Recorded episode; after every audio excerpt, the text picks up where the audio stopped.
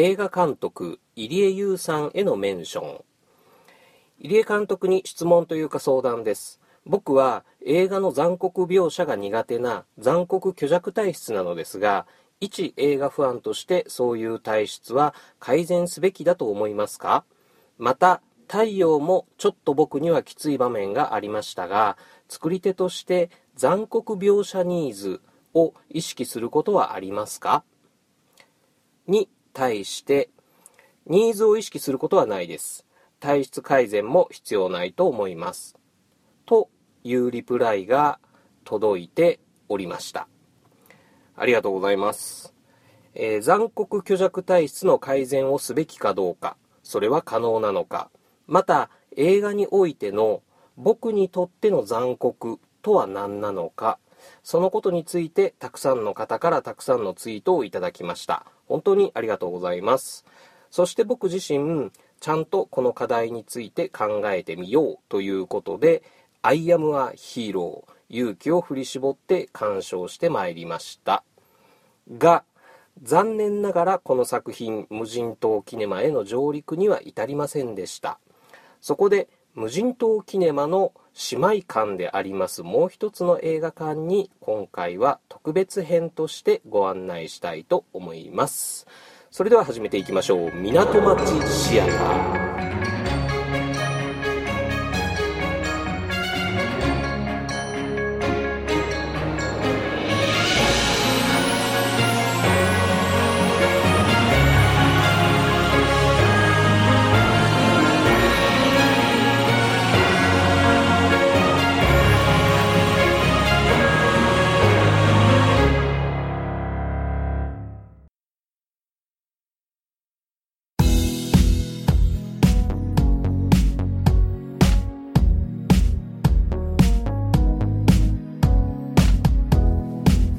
は本日無人島キネマに上陸せず姉妹館港町シアターで特別上映する作品は「アイアム・ア・ヒーロー」サクッと概要を説明しておきます。街中の人がゾキュンになっちゃった。逃げろ。というお話です。監督はガンツ図書館戦争。そして今年10月にはデスノートの続編の公開が予定されている佐藤慎介。出演は大泉洋有村架純長澤まさみとなっております。まず残酷虚弱体質の僕が見て大丈夫だったかという点につきましては一部の方からご心配もいただいていたんですけれども全然大丈夫でした。比較するとしたら以前ご紹介しましたレベナントよみがえりし者の方が数倍きつかったですね。ノートイレノー目隠しノー耳塞ぎでフィニッシュできました。えー、それはなぜだったかということについてはエンディングの方でお話ししてみたいと思います。そんな僕牛田にとって「アイアム・ア・ヒーロー」はどんな映画だったかということなんですけれどもそれはこういう場面が撮りたかったんだろうという映画というふうに解釈しました。まず僕自身この「アイアム・ア・ヒーロー」を無事に鑑賞し終えての感想としては面白かったです。好きか嫌いかを別にして言えば素晴らしい作品だなと思いましたし勇気を出して見に行って本当に良かったなというふうに思いました。ちょっとここからネタバレを含んでお話しすることになりますのでネタバレがあれな方は何をそれしてから聞いていただければと思うんですけれども、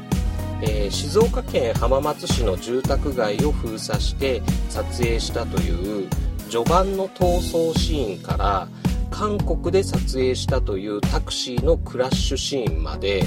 超ワクワクして楽しかったです。あのこの例えが伝わるかどうかは微妙なんですけれども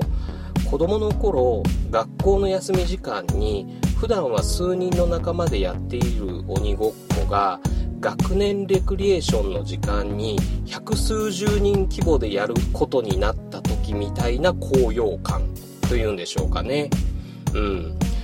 ゾキュン怖いとかゾキュンキモいということよりももうちょっと手前の感情というかまあ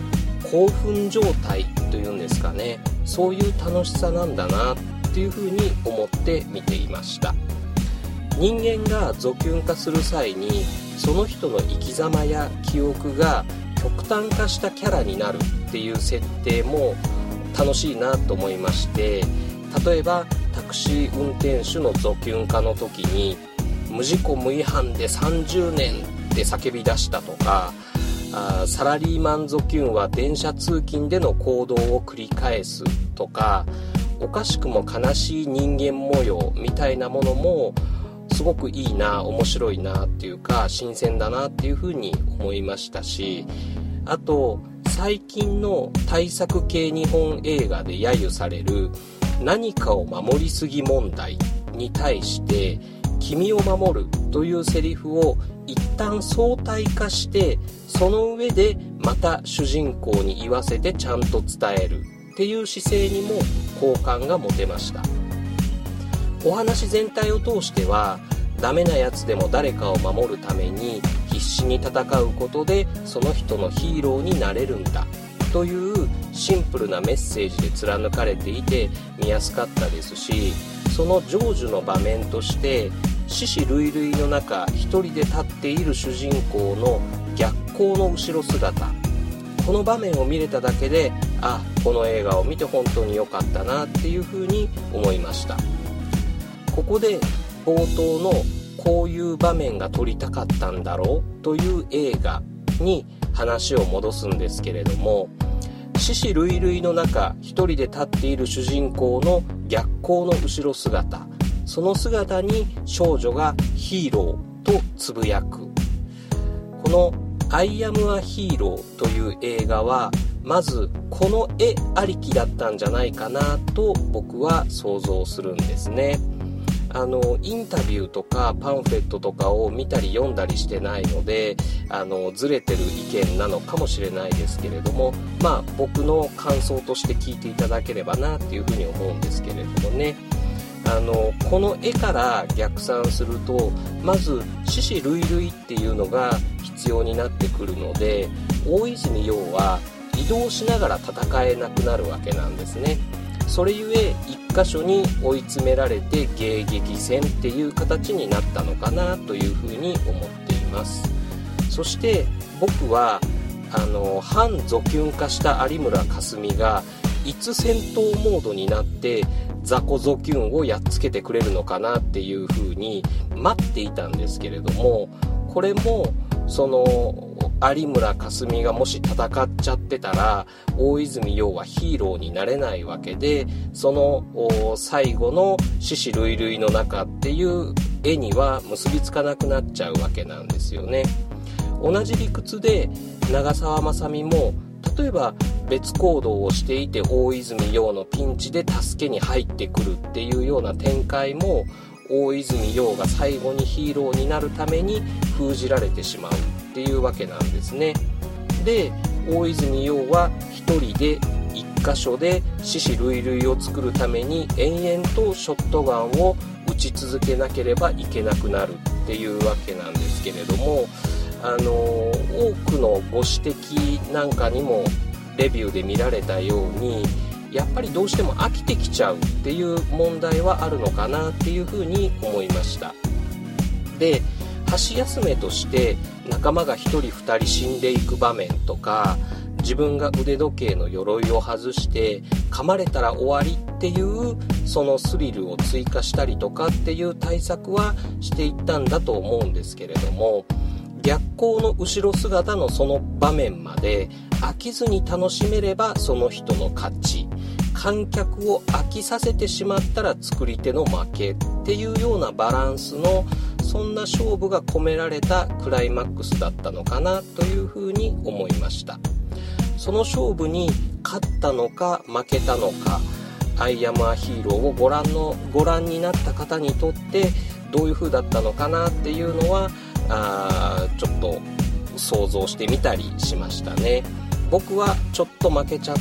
いました。はい。というわけで「アイアムアヒーロー港町シアター」にて特別上映です。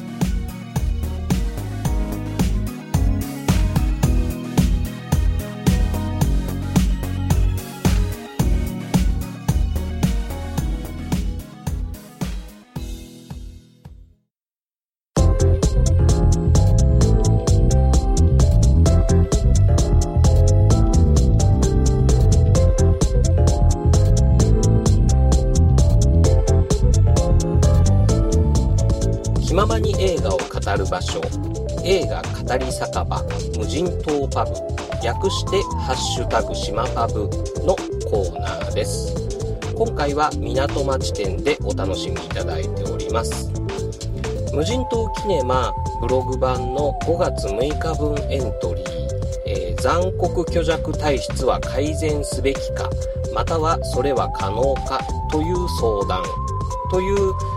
記事に連動しまして「ハッシュタグ残酷虚弱体質」をお品書きに加えてみたんですけれども本当にたくさんのツイートをいただきました。えー、ツイッターで「ハッシュタグ残酷虚弱体質」のリンクを踏んでいただくだけでも結構な数のご意見を読んでいただけると思うんですけれども僕のアカウント宛てにメンションとして飛ばしていただいたツイートを合わせますとあの本当に興味深くてためになるご意見がいっぱいありました。少なくとも僕自身にとっては永遠の宝となるこの集合値っていう風になったんですけれどもまたあのお時間とかご関心がありましたらこのハッシュタグの方を踏んでみてあの一覧的に見ていただけるといいかなというふうに思いますね。また今回はリスナーの方だけじゃなくって映画ポッドキャスターの方々にも同じ相談をさせてもらいまして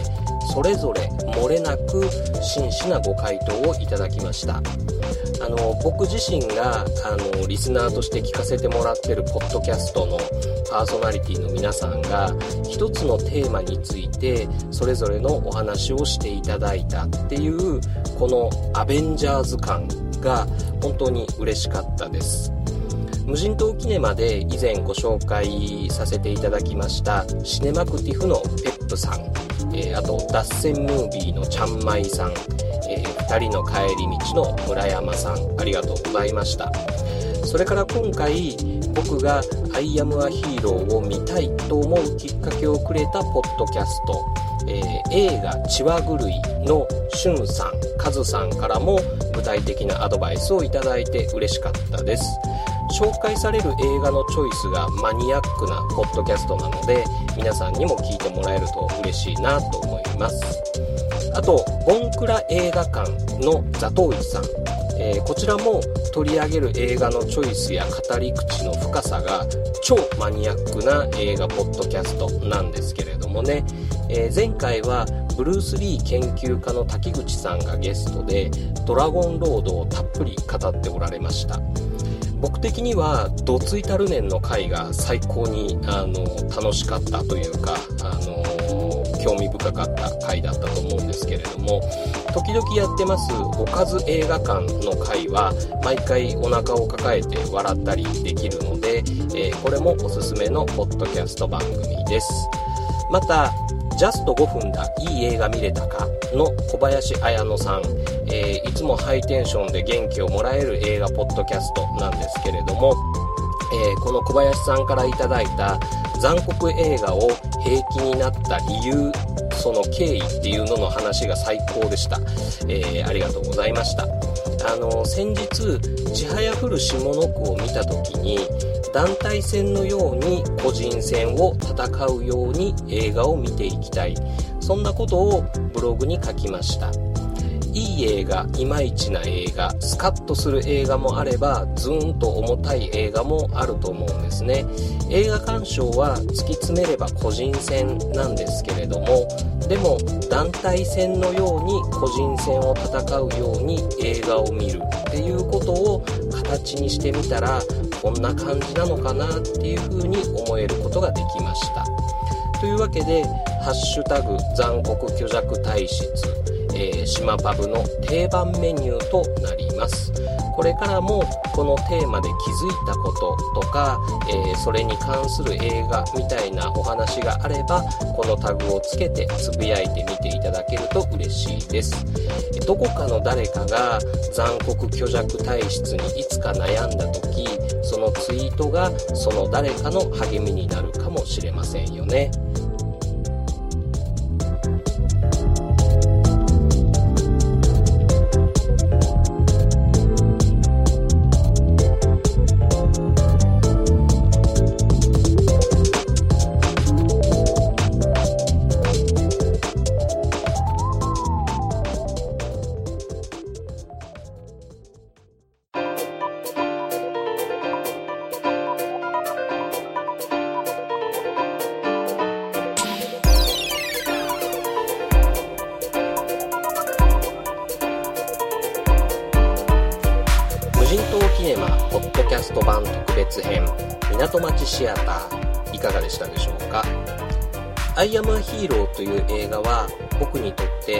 1本の映画としてはお気に入りの100本に入れるほどではなかったんですけれども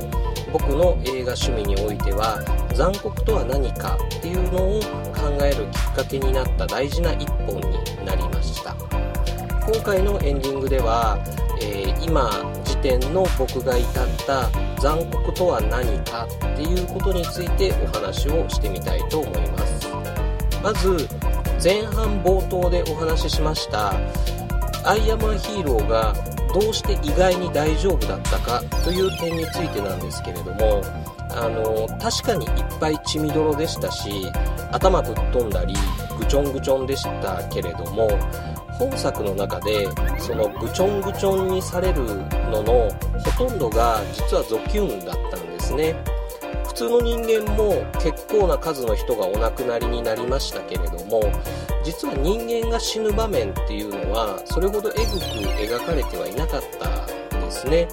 ぐちょんぐちょんは大体ゾキュンだったので意外に大丈夫だったというわけなんです。で異常なものが異常な死に方をするっていうのは結構平気だったっていうことになるんですけれども僕にとっての残酷の本質ってその辺にあるんじゃないかなっていうような気はしました。この感覚は前にも感じたことがありましてそれはトランスフォーマーダークサイドムーンという映画を見た時なんですけれどもあれがもし人間だったとしたらかなりえぐいと思うであろう場面がいくつかあってそれを楽しいと感じてた自分も実はいたんですね。でもメカというかロボットだから平気だった。つまり人間でないものならどんなにえぐく殺されても意外に大丈夫っていうことになるわけなんですね。じゃあ仮に僕がある種類の人間を人間扱いしなくていいと感じたとしたらその種類の人間に対してはどんだけ残酷になっても意外に大丈夫っていう話になってきちゃうと思うんですね。なんか回りくどいですけれどもそういう残酷さっていうのは実は僕の心の中にしっかり存在していてこういう映画とかを見ることで暴れさせてやったりガス抜きをしたりしないと何かの表紙にリアルの世界で悪さを働いちゃうっていうようなこともあるのかなっていうふうに感じたりしました。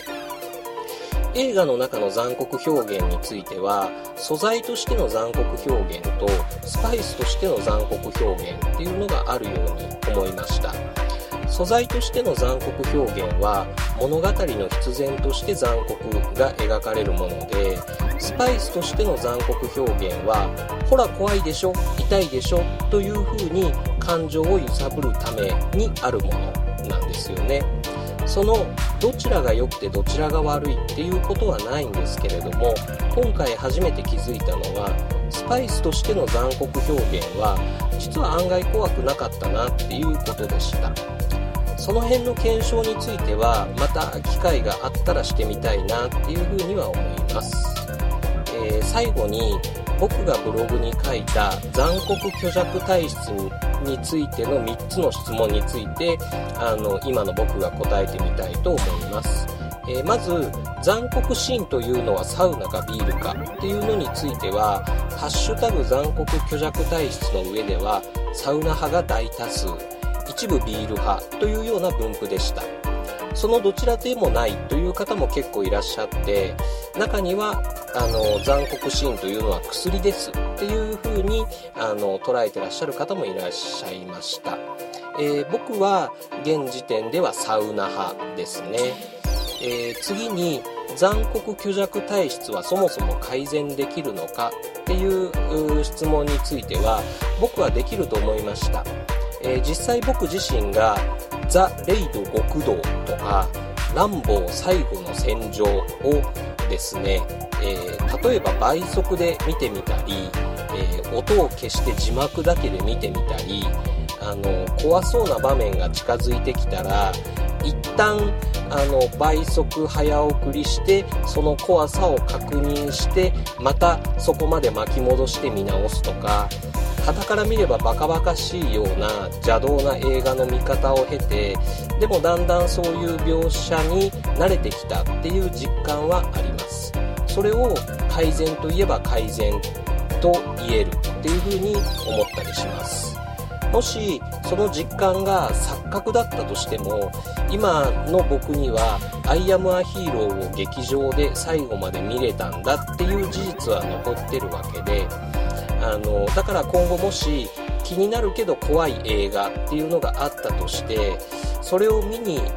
実際見に行ってむちゃくちゃこう震え上がったりするかもしれないんですけれどもその「アイアム・ア・ヒーロー」を最後まで見れたんだっていう経験があるからそのチケットを予約するっていうところまではいけると思うんですよね。その気になるけど怖い映画があったとしてそれを見送っちゃうっていうことはあのなくなるんじゃないかなっていうふうに思ったりしましたのであの改善できるかどうかっていうことについては改善できるっていうふうに思ったりしました。そして残酷虚弱体質は改善すべきだと思うかっていうのについてなんですけれども僕は改善すべきだと思います。なぜなら僕らの生きてる現実の世界っていうのは実は多分残酷だと思うからなんですね。映画は娯楽だからわざわざ嫌な思いまでして劇場に行くことはないよとかあの向き不向きがあるんだから無理することはないよっていうようなご意見もたくさんいただきました。僕も全くその通りだと思います。多分今もその通りだと思っていてあの現実世界は残酷だから残酷虚弱体質は改善すべきだっていう考えは多分に痩せ我慢だとは思います。でももし例えば好きな監督を追いかけるとか例えばみんなでワイワイイベント的に見るとかそういう改善までの道のりを楽しくやれる方法をその人その人の中に見いだすことができるんだったらやってみる価値はあるんじゃないかなっていうふうに思っています。えー、残酷な現実世界が物語に投影されてそれを主人公が乗り越えたり切り抜けたり折り合いをつけたり知っていく。そんな姿を目撃したっていうことを自分の生活に何らかの支えにしていくっていうことも映画の大切な楽しみ方の一つだなっていうふうに思ったりしているのであの残酷虚弱体質改善できる楽しく改善していけるのであれば改善すべきだなっていうふうに今の僕は思ったりすることができました。というわけで無人島キネマポッドキャスト版特別編港町シアター本日はこれにて閉館。次回は無人島キネマへのご来場をお待ちしてます。